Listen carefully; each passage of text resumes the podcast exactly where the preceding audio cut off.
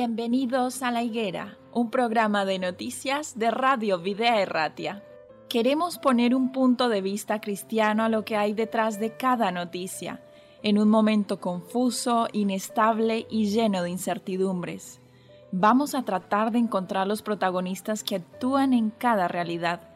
Nos detendremos en las noticias que nos hagan ver el esfuerzo y la generosidad de verdaderos creyentes colaboradores de Dios en este mundo, personas que se entregan de forma altruista, dando lo mejor de sí. Pero no dejaremos de resaltar la realidad y los intereses de aquellos que actúan sin valores y hacen más difícil la vida en este tiempo. Colaboradores de la injusticia que ayudan o realizan auténticos desmanes y que permiten con pasividad los peores abusos. Nosotros como cristianos tenemos un mandato de Jesús en Mateo 24, 32. De la higuera aprended la parábola. Cuando ya su rama está tierna y brotan las hojas, sabéis que el verano está cerca. Tenemos que saber el tiempo en el que estamos viviendo. Un tiempo difícil para los que no creen, pero para los creyentes un tiempo lleno de esperanza. Bienvenidos a la higuera.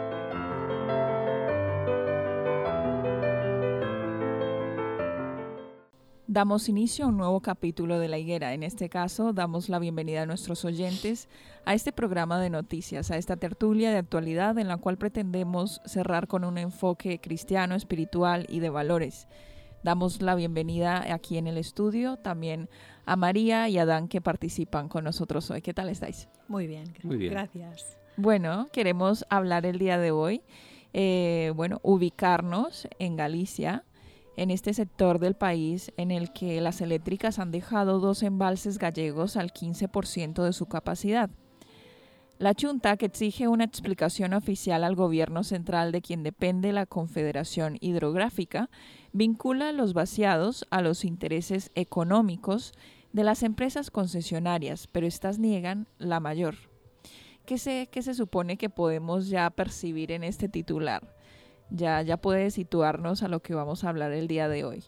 De hecho, el embalse de la Predera es el más grande de Alicante y uno de los de mayores dimensiones de la comunidad valenciana.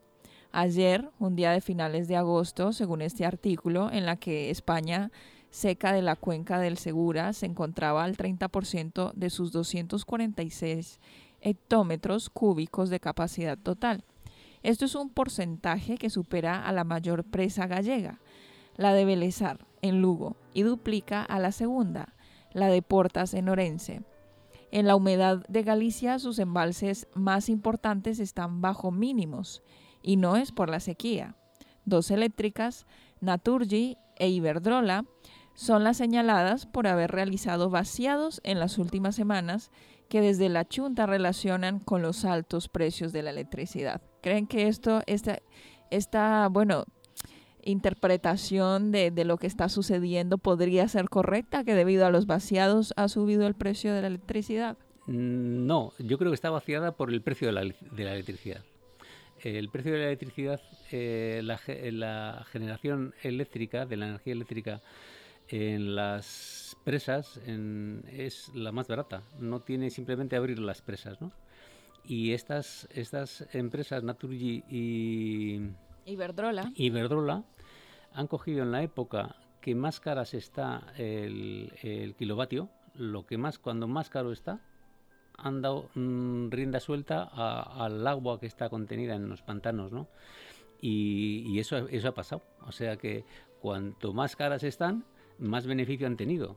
Es, eh, es curioso que no han tenido en cuenta ni los intereses de la gente de alrededor, ni porque esas presas dan un servicio, no solo hidroeléctrico, sino que dan un permiso, eh, perdona, dan un servicio de, de a las personas, ¿eh? de, de, de, agua en, en, las casas, ¿no? Entonces, esa es, eh, estamos en esta época, ¿no? Donde el amor al dinero, como vamos a, a leer más adelante, es lo que prima eh, la ambición humana, empresas que ya de por sí tienen unos beneficios tremendos, pues abren las compuertas para sacar más beneficio. Y luego otro, otro tema también que se ha afectado, aparte de lo que son las viviendas, ¿no? Es las, o sea, todos los que viven del, del Agrícola, campo, de la agricultura, es un- una catástrofe muy grande no tener agua. Y además en la cuenca del Segura, que es la más seca. Exactamente. Y luego a la hora del riego no os podéis imaginar los problemas que, que se tiene. Yo durante años he vivido en una zona agrícola y he formado parte ¿no? de, de eso. ¿no? Yo recuerdo un verano que había mucha sequía y teníamos que contratar un montón de, de camiones cisterna de sí. agua. O sea, e- e- era, o o sea, que al final llega un momento que no- casi no te da el dinero Mm. para subsistir. Y por eso mucha gente que también abandona las tierras. O sea, es que es todo es un círculo que afecta a tanta gente. Si no hay nadie que haga las tierras, también tenemos un problema grave, ¿no? En Sí, cuanto pues, si la no han- agricultura se va abajo. No han tenido ningún criterio. ¿eh? Lo han hecho en Zamora, en Galicia, aquí eh, está, estaba leyendo también en la, en, en la comunidad eh, valenciana. No han tenido ningún criterio social ¿eh? y además no se les puede decir nada porque ellas tienen la prioridad y ellos tienen la potestad de abrir las presas. ¿no? Es tremendo, es tremendo. Y además ahora cuando estamos con las, con las facturas de luz cada vez más caras. Sí, sí, además nos estamos acercando al invierno, ¿no? En cuanto a calefacciones, bueno, ah, también hemos estado con los aires acondicionados, pero bueno, cuando más parece que funcionan es en invierno con la calefacción, el agua caliente y todo eso, y se aproxima un problema grave, Sí, sí. un problema económico grave. Sí. Bueno, eh, es una noticia que revela cuál es el estado social. Y no vamos a ser pesimistas, pero sí que tenemos que estar al tanto, ¿no? Y cómo las empresas van buscando el beneficio sin importar otros criterios. Exactamente. Yo, como he dicho antes, ¿no? Mm, me, me suelo situar, eh, está la noticia, ¿no? Pero yo cuando oigo una noticia, yo- mi mente siempre se va a las personas que lo están sufriendo, ¿no? Por un lado podemos ser nosotros mismos a nuestro bolsillo con, la subida tan grande de la electricidad, pero ¿cuánta gente no depende de ese agua? Muchísima gente. Los agricultores, para ellos puede ser tan caótico que, que no puedan seguir trabajando sus tierras. Y, y para, y, y abastecimiento de agua en el sentido de que hay lugares donde no va a llegar el agua. Sí, sí, sí. sí. Y eso es Y además una... un bien tan escaso como este, ¿no? Y, y en pleno verano, en plena sequía, en- eh, les ha importado poco abrir las compuertas.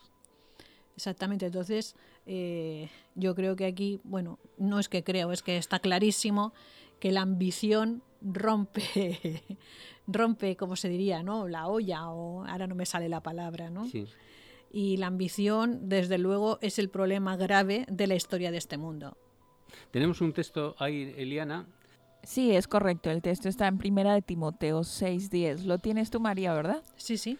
Dice así, porque todos los males comienzan cuando solo se piensa en el dinero. Por el deseo de amontonarlo, muchos se olvidaron de obedecer a Dios y acabaron por tener muchos problemas y sufrimientos.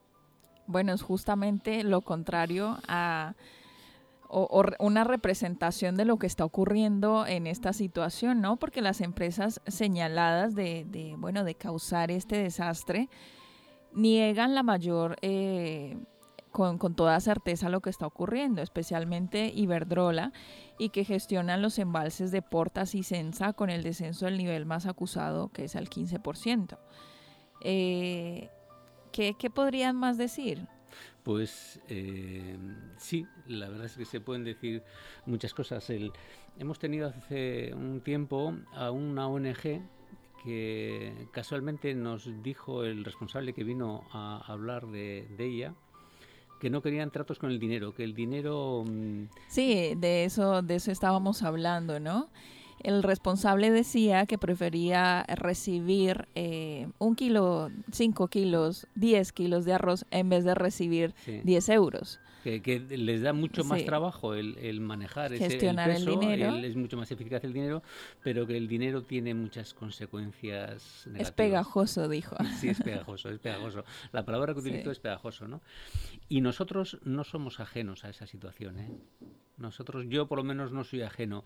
Entonces, si no tienes unos principios muy fuertes, muy bien asentados, eh, te dejas llevar por, por injusticias, ¿eh? porque esto no deja de ser una injusticia. ¿eh? Empresas, y vuelvo a insistir, empresas como Naturgy y Iberdrola, con beneficios, con beneficios, que si me dijeras, es que están unas empresas en situación caótica, ¿no?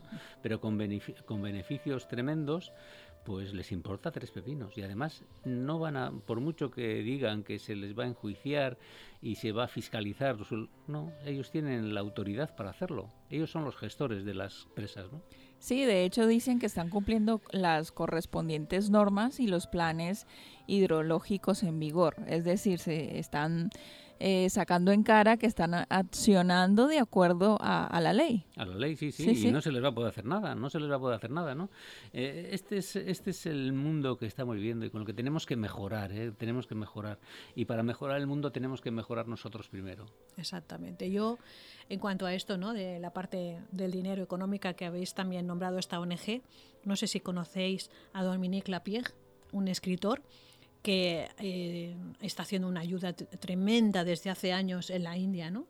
Con los pozos de agua y que el, dinero que, genera de sus libros va totalmente allí. Y él dice que en su ONG, o sea, su asociación, solo hay cuatro, no sé si dijo tres o cuatro personas en París, en un piso donde se maneja para que el dinero no se marche donde no se tiene que ir incluso reciben, pues dice, eso es lo bonito. Hay gente que te dona, pues toma un anillo que yo qué sé, que me quedé viuda y yo este anillo ya no lo uso, ¿no?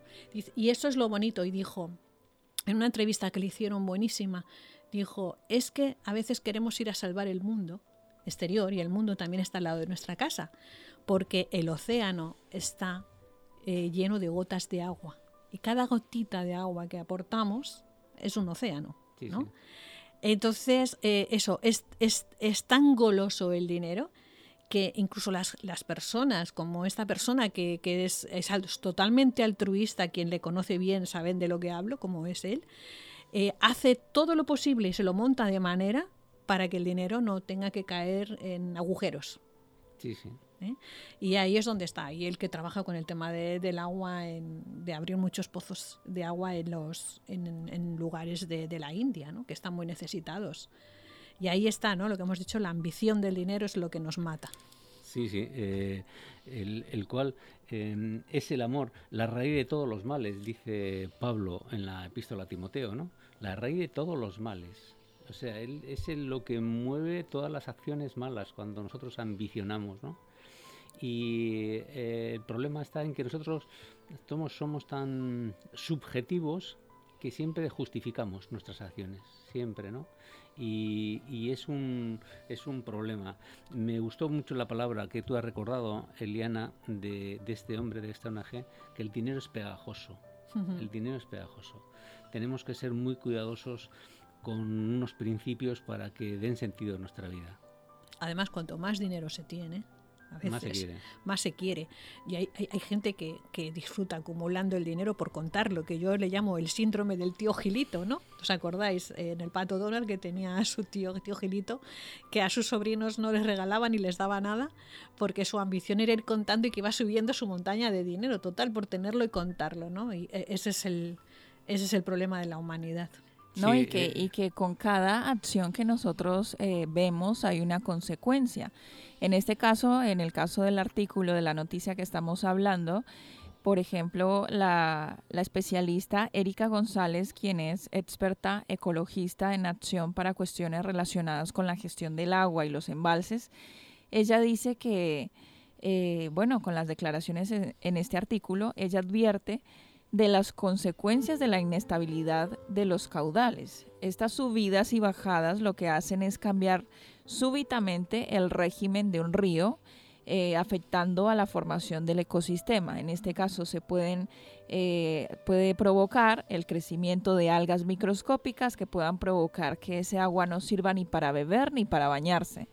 El ejemplo del artículo, pero vinculándolo a lo que mencionábamos anteriormente, eh, las consecuencias de nuestras acciones tienen, a ver, repercusiones inmensas. En este caso, que no se pueda beber ni bañarse, un ejemplo, e-, esta agua que cuidadosamente ha sido puesta en un sitio. Ahora, de nuestras vidas y de lo que mencionábamos con el dinero. Una, una avaricia que nosotros podamos acrecentar en nuestras vidas en un día a día va a tener una consecuencia sin lugar a duda. Por eso mencionábamos eh, Primera de Timoteo y nos pareció tan acorde con, con este artículo, que de hecho me gustaría mencionarlo para finalizar ya que lo habíamos mencionado al, al medio de la entrevista. Y dice, porque todos los males comienzan cuando solo se piensa en el dinero. Esta es otra versión, la del lenguaje actual. Por el deseo de amontonarlo, Muchos se olvidaron de obedecer a Dios y acabaron por tener muchos problemas y sufrimientos. Así que dejamos este, este tema aquí hasta este punto. Llegamos al final de esta tertulia de noticias, pero agradecemos a nuestros oyentes por haber participado, haber escuchado esta noticia y también permanecer en esta emisora. Nos vemos en un próximo encuentro. Hasta la próxima. hasta la próxima.